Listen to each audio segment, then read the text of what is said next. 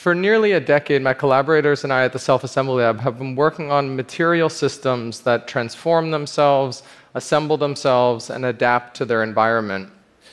From our early work on 4D printing, where we printed objects, dipped them underwater, and they transform, to our active auxetics that respond to temperature and sunlight, to our more recent work on active textiles that respond to body temperature and change porosity, to our rapid liquid printing work, where we print inflatable structures that morph based on air pressure and go from one shape to another, or our self assembly work, where we dipped objects underwater, they respond to wave energy and assemble themselves into precise objects like furniture or at larger scales, using wind energy, we have meter diameter weather balloons that assemble in the airspace above a construction site.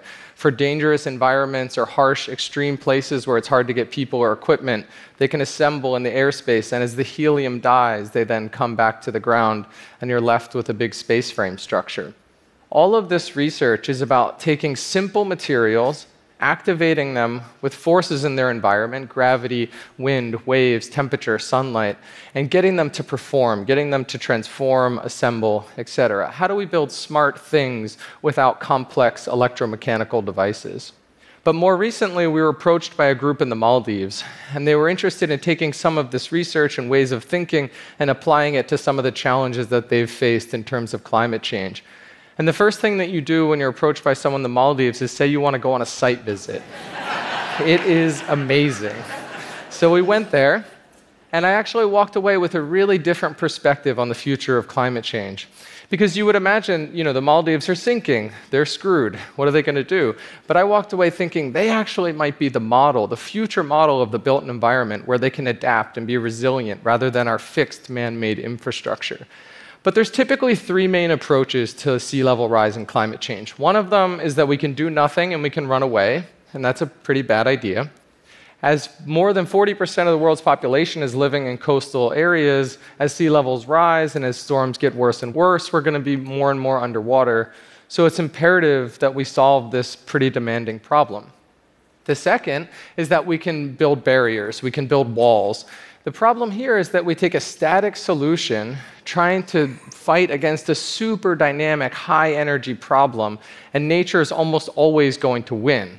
So that's likely not going to work either. The third approach is using dredging. So, dredging is where you suck up a bunch of sand from the deep ocean and you pump it back onto the beaches. If you go to any beach around the northeast or, or western coast, you'll see that they use dredging year after year after year just to survive. It's really not a good solution. In the Maldives, they do the same thing, and they can build an island in a month, a brand new island they build from dredging. But it's really, really bad for the marine ecosystem, and then they become addicted to dredging. They need to do that year after year. But in the time that it took them to build that one island, three sandbars built themselves. And these are massive amounts of sand, so big you can park your boat on it, and this is what's called a site visit. It's really hard work. in Boston winters. This is massive amounts of sand that naturally accumulates just based on the forces of the waves and the ocean topography. So we started to study that. Why do sandbars form? If we could tap into that, we could understand it and we could utilize it. It's based on the amount of energy in the ocean and the topography in the landscape that promotes sand accumulation. So, what we're proposing is to work with the forces of nature to build rather than destroy. And in my lab at MIT, we set up a wave tank, a big tank that's pumping waves, and we placed geometries underwater. We tried all sorts of different geometries. The waves interact with the geometry and then create turbulence and start to accumulate the sand. So, the sand starts to form these sandbars on their own. Here's an aerial view. On the left hand side, you'll see the beach that's growing. In the middle, you'll see the sandbar that formed. So these are geometries that collaborate with the force of the wave to build. We then started to fabricate one. This was in February in Boston. We have large rolls of canvas. It's a biodegradable material. It's super cheap, easy to work with. We then sew it into these large bladders, and then we flew over there. And I know what you're thinking this is not the Fyre Festival. This is real life. It's real. And we flew there with these canvas bladders in our suitcases. We got sunburned because it was Boston winter. And then we fill them with sand and we place them underwater. These are exactly the same geometries that you saw in the tank, they're just human scale. large objects filled with sand. We place them underwater. They're just really simple geometries.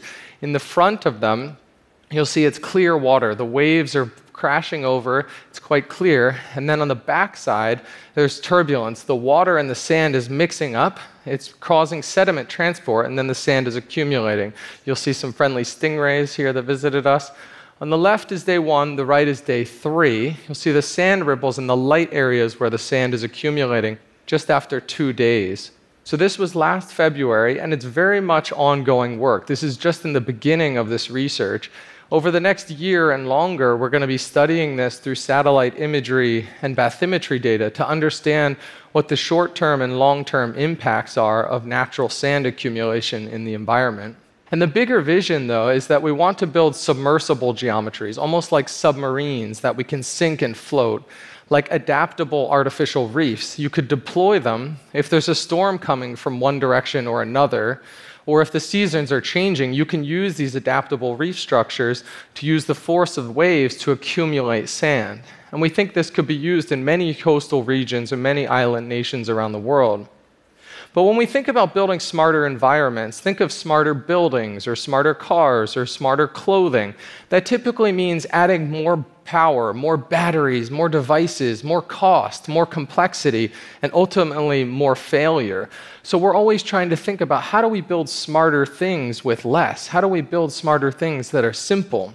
And so, what we're proposing at the lab and with this project specifically is to use simple materials like sand that collaborates with forces in the environment like waves to accumulate and adapt.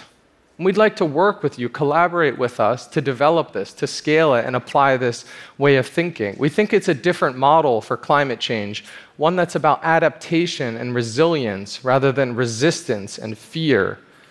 So help us turn natural destruction into natural construction. Thank you.